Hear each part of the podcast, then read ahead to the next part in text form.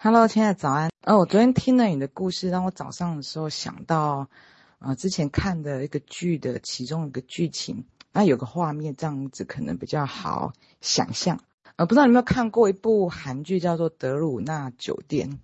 我觉得这一部剧它很好看，就是它很精彩，然后里面的内容有很多是可以让我们醒思的。那里面剧情呢，有呃，在德鲁纳酒店里面有一个经理。这个经理他的剧情是这样子，他在很多年以前，就是大概几百年以前，他死亡的原因是因为他那时候嫁给，因为他那个是在非常久远的韩国时代，他那个时代非常的重男轻女。那在一个他那时候是一个年纪比较大年纪的时候，他嫁入了一个算是，嗯、有点算豪门吧，小豪门，就是那个家算是。蛮有钱的，可是因为他一直都生不出小孩来，就好不容易生了，结果生了出是一个女儿。他生了女儿以后呢，他就一直都没有办法怀孕。那在那个年代呢，是非常重男轻女的。然后他们这婆婆家呢，就去找了一个算命师。这算命师呢，就说他们呢，这个就是他们如果有这个他这个女儿在的话，他们家就是没有办法。再有儿子出现，就是说他生了这个女儿必须要死，所以呢，他们那婆家就真的把他的女儿刚襁褓出来的女儿就关在一个房间里面，就让活活的饿死。那那经理呢，其实那个时候因为他非常的，在那个时候他是非常的懦弱，可是因为他女儿死掉，他整个整个整个愤怒被压抑的一个一个被欺负的一种。一种感受，哇，就整个大爆发了，就抱着他死去的女儿，然后就在村里面，然后像疯狂疯子一样，然后就指责她老公家，然后最后他们也是被她老公的，嗯、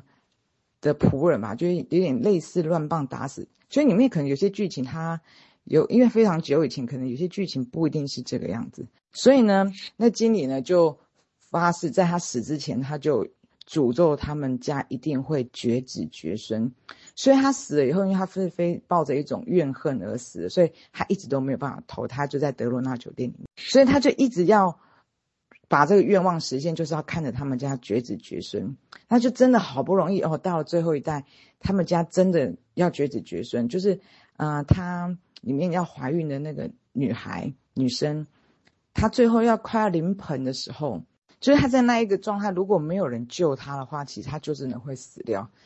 可是就在那个时候，他意识到，其实他并不是想要他们绝子绝孙，因为那个女孩子对于她跟她的怨恨，其实或者是她即将出来那个小孩，其实跟她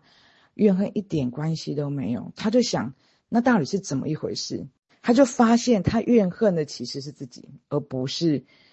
不是不是她老公家，因为她那个时候是太懦弱，她为什么没有为她自己，为她的女儿做些什么事情？也就，在那个年代的韩国，她是非常重男轻女的。她其实她所对抗的，她一整个那个时候的一个文化背景，她就是这个样子。这是被那个时代的集体意识是这样子的。可是问题是，他那时候他在痛苦的是。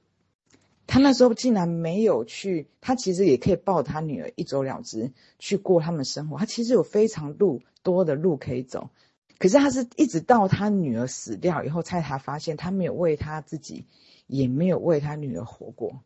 所以你就会看到，其实他只是一个影射。有时候，其实我们每一个人，是，嗯、不是所有人，可是有很多人，他的剧情是有点类似这样。他可能，呃，他被了很多的一个意识。很多的，就像这像画面被，呃，二婆婆、二小姑里面的二二叔叔、二公公、二公二二老板，其实我们很多的剧情，每一个人他投射的剧情可能不一样，就是被很多不同的关系给欺压或捆绑。可是我觉得这里面有一个很微妙的一个重点，是我们除了看见他们的这些不公不义之外，我们可以为自己做些什么？我们可以将悲愤化为力量，你会看到这个微妙的变化，它就是将跳脱受害受害者一个循环最重要的一个关键，因为没有一个人他是受害者。就像他这个这个经理，他其实就看到，他其实他所痛恨的，其实不是他的，不是当初的那个时代的重男轻女，而是他在这样的一个背景之下，他没有为自己努力过，没有为他小孩努力过。那因为你刚好有买那个全集的部分嘛，就是全然允许。我们每一个人，他其实他就是一个阶段，要先全然的允许，将自己的感受放在首位。那其实第一步，每一个人疗愈他是第一个起点。那第二步就是，嗯、一个是全然允许，一个就是翻转剧本，一个就是实现梦想。所以首先他知道，要先疗愈好自己的这颗心，而且要能够知道这个世界的原理。我们每一个人就会看到，其实不论这个剧情里面，就像这个经理。或者是就像他这出戏一样，其实你就会看到，我觉得其实甚至看你看每一出戏，你就会看到用一种旁观的角度去看那个剧情的时候，你就看到其实每一个人他不在不同的角色，他其实都被那个角色不同的程序给捆绑。因为一定要先知道这个游戏的这个原理，我们才有办法玩起这个游戏，醒着玩这一场梦，然后可以知道程序，我们才有办法释然坦然。无罪的看待自己跟别人，要不然你就会看到，其实很多剧本你翻转，它就会只是那一刹那翻转，可是你会很快的又进入不同的故事漩涡里面了。所以你就看到，除了开始是疗愈自己，疗愈自己是一个起点，后来翻转剧本，后来实现梦想，它是一步一步的。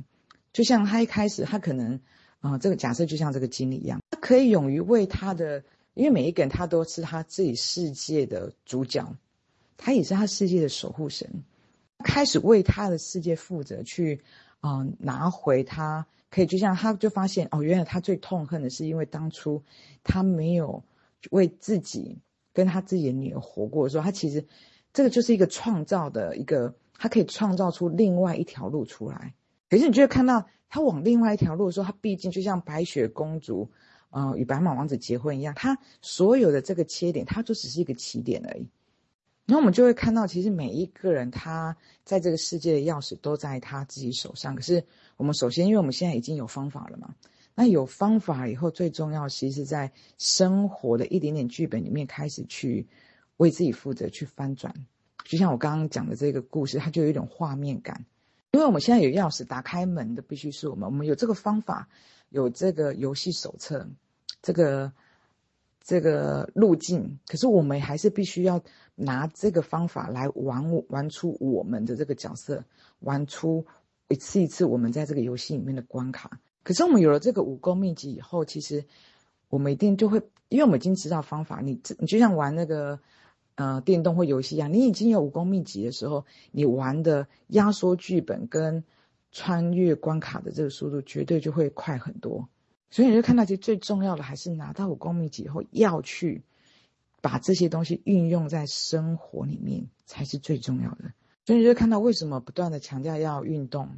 要写日记、要运用在生活上，用行动去穿越关卡，因为它是一层，因为身心它是必须经由训练跟观察，因为我们就在反复这个底片里面，所以我们必须要记录起来。在这个循环里面，我们要怎么去突破关卡？因为每一个人，他在记录里面，他可以看到反复的